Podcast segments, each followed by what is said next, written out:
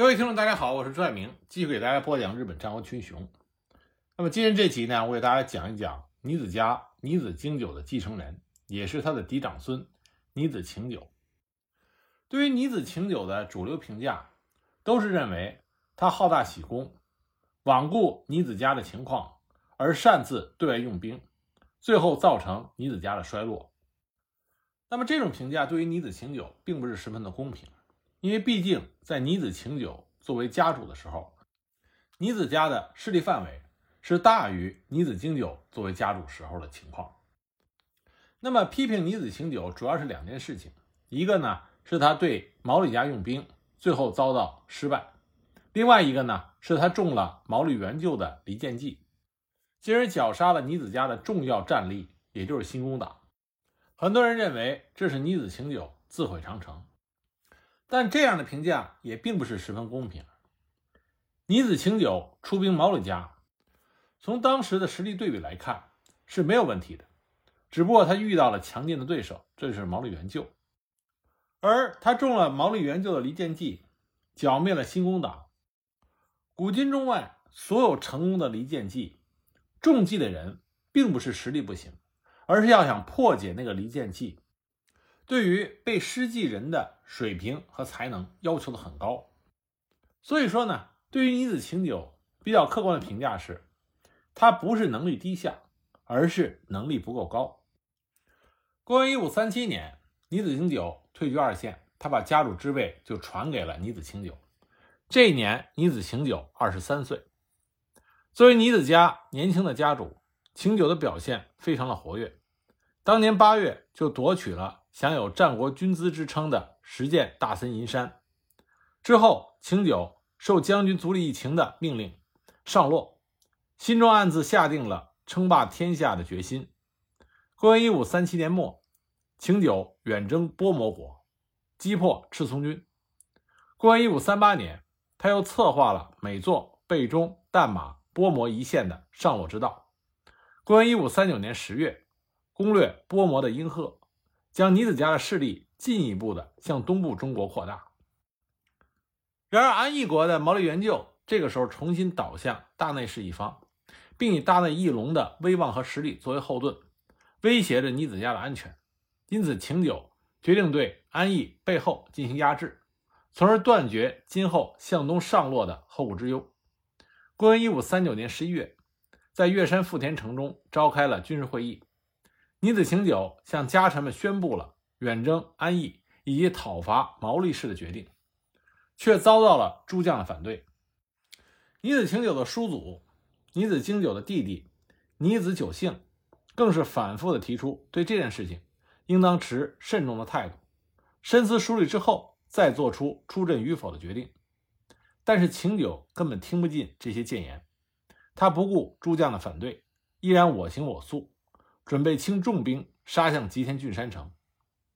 尼子久幸一看劝说无效，就急急忙忙地去找病榻上的尼子经久商议。尼子经久就叫来晴久责问他。那么晴久竟用疫病野州来称呼久幸。野州呢是久幸的法号。那疫病野野州是什么意思呢？就是说尼子久幸他精神有毛病，并且晴久强调久幸。不过是一个守城之人，丝毫没有无勇之心等等，就说服了尼子经久。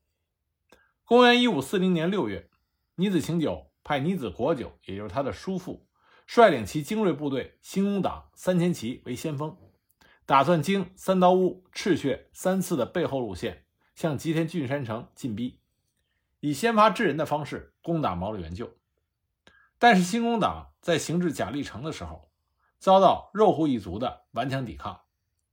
犬子兵合战中，新工党部队在可爱川渡河的时候，由于可爱川的沿岸多是悬崖峭壁，仅有一条路可以走，结果被对岸的五龙城城主肉户圆圆以滚木雷石击败。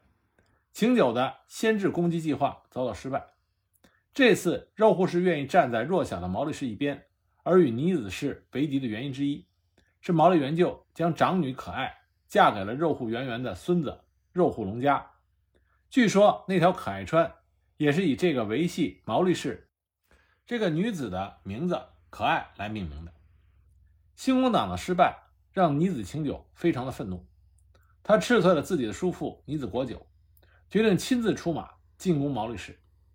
八月十日，尼子晴久命令尼子久幸、尼子国久等一门众出阵，召集了出云、石见、伯奇、殷藩、美作、备中诸国共三万大军，以尼子久幸、尼子国久、尼子成久为大将，自己为总大将，由赤穴入石见。经都贺、口语、多智比的实践路线，攻入安邑国。九月四日，尼子军进驻吉田郡山城西北约四公里的风月山。毛利元就在得到尼子氏来攻的消息之后，急忙调集军队，并在青山、光景山至多智比川一带构筑了坚固的防线，勘察挑选适合于配置伏兵的场所，做出了迎击的准备。这次毛利元就的基本战略就是守城、长期抗战。同时，毛利元就向周边各处发出求援，但响应者寥寥无几。安逸的国人众中，只有肉户隆家和天野兴定领兵前来加入了守城方的行列。至此，毛利方总共只有八千人，其中约五千六百人又都是临时集中起来的领内民众，实际的作战兵士仅有两千四百人。只占尼子三万大军的十二分之一。尼子大军的到来，令安邑国内很多弱小的国人众们甚为的惊慌，在大树底下好乘凉的心态，纷纷加入到尼子氏一方。在这种敌众我寡的情况下，毛利元就就向大内氏发出了紧急求援的请求。九月六日，倪子军突入石州口，意图劫掠粮草。而毛利元就一早就命令城下厅的商人和百姓民众携带着所有的米麦粮草进入到城内，以确保城内粮食的充足。倪子晴久发现城下厅不但空无一人，而且劫掠不到任何的粮食，大怒之下放火烧了城下厅，将吉田郡山城包围起来。两军开始有一些零星的冲突。毛利元就的家臣来与右兵卫在盛怒之下带领两百名手下。由吉田郡山城出战，经过一番激战之后，右兵卫战死。九月十二日，毛利军和尼子军又发生了第一次激战，这就是太田口合战。当日，尼子军派出数支小队，在吉田郡山城下焚烧民家，向毛利军挑衅。于是毛利元就就挑选了能奔善跑的士兵三十人，命令他们轻装出击，渡过多智比川。尼子军对于毛利家的这一行动大感吃惊，就引兵来追。毛利家的步兵队立刻就向太田口逃跑。尼子军一路直追，却丝毫没有留意毛利方的伏兵。毛利军五百人由埋伏的地方杀出，令四千尼子军大乱阵脚。在毛利方的一场杀戮战之后，尼子军大败，战死了六十人以上，其中包括指挥官本城信农守。和高桥元刚。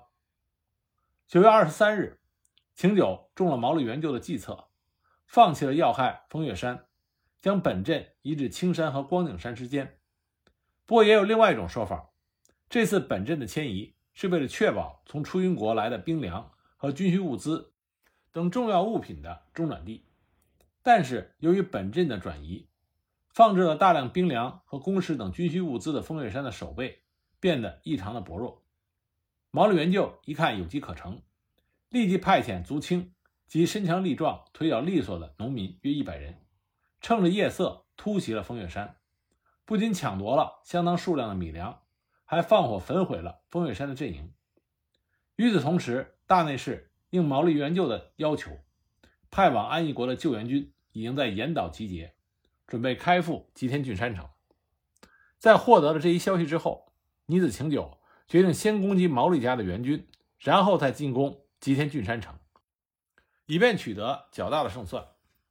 九月二十六日，尼子军士大将汤原宗纲率领精锐一千五百人，由青山镇出发，越过池之内的山顶，向中山田方向进军，意图切断日下金城的山原向、小岛山星顶对吉田郡山城的兵粮补给。然而，毛利军察觉到了汤原宗纲的意图动向，火速的与日下金城取得了联络。山原相和小早川兴景率领五百人出城迎战。毛利方由宿屋元良带三百人自吉田郡山城杀出，与山原相和小早川的军队配合，两面夹击汤原军。汤原宗纲的军队就陷入了混乱，只得往池之内方向逃去。但是毛利军并没有因为汤原军败退而收兵回城，而是在后面穷追猛打。在败退的途中，汤原宗纲的战马陷入泥地，无法进退，无奈之下只好切腹自尽，留下了后世称为“腹切岩”的武迹。这就是吉田郡山城守城战中第二次会战——池之内合战。连续两次较大规模核战的失败，使得形势逐渐的对尼子氏不利起来。不过，此时尼子军仍然维持有两万多的兵力，可以说仍然占据着优势。十月十一日清晨，吉田盆地还依然笼罩在浓雾之中，尼子军就已经敲响了震太鼓，吹起了法螺。新宫岛尼子成久率军一万，向吉田郡山城发起总攻。鉴于一味的采取守势必将影响士气，毛利元就决定出城迎战。这个决定让毛利方的诸将吓了一跳，大家都认为毛利元就以区区两千多的军力去抵抗十倍于己的敌人，进行野外合战，这实属于无谋之举，纷纷进言希望毛利元就终止这一举措。而元就说：“合战之胜败，绝非军事之多寡所能决定，全在作战时的妙计。”于是激励全军，并且授予各将秘策。当两军正在图取桥激战的时候，毛利元就早已派下的伏兵突然在尼子军的两侧冒出，从左右两边向尼子军发起了突击。尼子军顿时乱作一团，向己方的本阵青山败走而去。尼子氏的猛将，人称出云之鬼的三泽为幸，率领五百精兵杀入到毛利军的阵中，身受数箭而从马上坠落，被毛利家的士兵逃取。这就是著名的青山突取桥合战。战后，毛利方写下了逃取敌首计五百多枚的记录。这一仗使得尼子晴久被迫将军队后撤，战局也因此陷入到了焦灼状态。同时，尼子方的后勤补给出现了巨大的问题。倪子军的兵粮输送队在石建国的都贺渡河的时候遭受突袭，全部粮草。都落入到可爱川中，被河水带走。另外，囤积于背后的军需物资也连续三次遭到毛利方的烧毁，这都极度打击了尼子清久及其尼子军团的士气。十二月三日，毛利元就苦苦等待的大内氏援军终于到达了吉田郡山城东南方的筑基山。这队援军由年仅十九岁、有“西国无双”士大将之称的陶清贤率领。总兵力一万，大内氏援军驻下营地之后，就在山坡上插满了大内氏的旗帜，并且朝毛利和尼子两军的阵营猛敲震太鼓，以示大内军的威武。这使得守城中的毛利军士气顿时高涨，有着和毛利、大内的势力，必定可以能够击垮倪子军的信心。而倪子军一方从夏天从出云国出发。如今还在野外过冬，这样的长期远征，再加上连续的败仗，士气已经非常的低落。大内家援军的到来更是雪上加霜，临阵逃脱的人开始出现。这个时候，倪子军尚有两万多人，但是已经是身心疲惫的乌合之众了。原本陶清贤和毛利元就打算趁着士气高昂的时候，给予尼子军致命的打击，但这个时候冬季已经到来了。寒冷的北风冻得士兵们手脚麻木，开弓射箭和持枪突击都有问题，而且大雪掩埋了道路，也使马匹不易行进。因此，陶清贤和毛利元就商议之后决定，在当年内避免大规模的核战，一切等来年再进行实施。那另一方面，尼子晴久看见毛利方的大内氏援军已经到来，毛利元就和陶清贤的大反攻势必不会拖延太久。于是，在青山、光景山的尼子军本阵之前，构筑了坚固的三段防线。第一段为高尾丰前守高尾久友率兵两千驻守；第二阵由黑正慎兵卫领一千五百兵镇守，第三阵则是以勇猛著称的吉川兴京作为镇守。公元一五四一年正月三日，最终决战爆发的时间来到了。而在决战之前，大内毛利联军已经多次突入尼子家的军阵，火烧阵屋，使尼子诸将的混乱不断增加。正月十一日，陶清贤将本阵移到了离吉田郡山城较近的天神山。十二日，毛利元就派使者给陶清贤送去了一封信，信的大意是：明日十三号，我毛利军将倾全员由城内杀出，攻破敌军之高尾丰田守、黑正慎兵卫、吉川兴京的阵地，望大内军从郡山城的近侧给予掩护，并在适当的时候由尼子军的背后进行突袭。一直等待着与尼子军进行最后决战的陶清贤。很爽快地答应了毛利元就的请求，然后立即整备军队来到了吉田郡山城附近，为掩护毛利军做下准备。十三日，毛利元就率领麾下全部的士兵和一些强壮的农民，共约三千多人，在陶清贤的掩护之下倾城而出。其中有初次出阵的毛利元就的二儿子少府次郎，就是后来著名的吉川元春。同时，为了蒙骗敌军，毛利元就命令留守城内的男女老少。在城墙之上多插旗帜，制作纸质的甲胄立于城上，还用金色和银色的纸贴在木棒和竹枪上，冒充长刀与长枪，让远远看过来的尼子军以为吉田郡山城城内仍然是防守严密、固若金汤，而不至于前来攻打。毛利元就的三千多兵马首先奇袭了攻其长尾的尼子阵地，接着又攻向晴久部下的三段阵。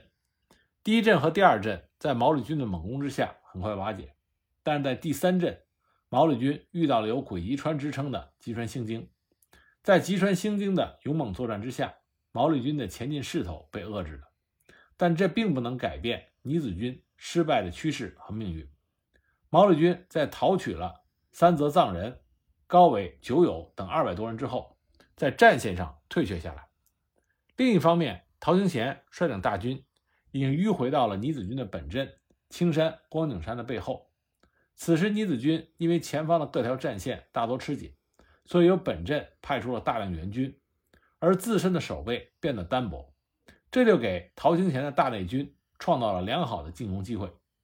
陶清贤一看时机已经成熟，就立刻命令军队突击尼子家的本阵。这一突如其来的攻击，使得尼子军陷入了巨大的混乱。陶清贤突入尼子本阵。再杀到了尼子方总大将尼子晴久所在地的近侧，晴久这个时候几乎绝望，打算率队迎击大内军，更准备最后战死。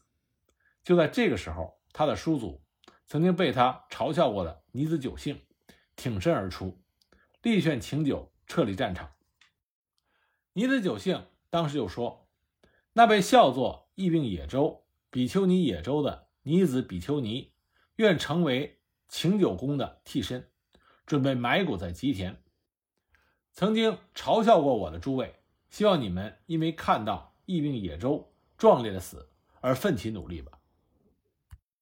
在看到尼子晴久安全离去之后，尼子久幸率部五百骑冲向深野防重所率领的大内军队，斩杀了数十人，最后筋疲力尽，身中毛利军武将中原善佐卫门。射发的箭矢，中箭而亡。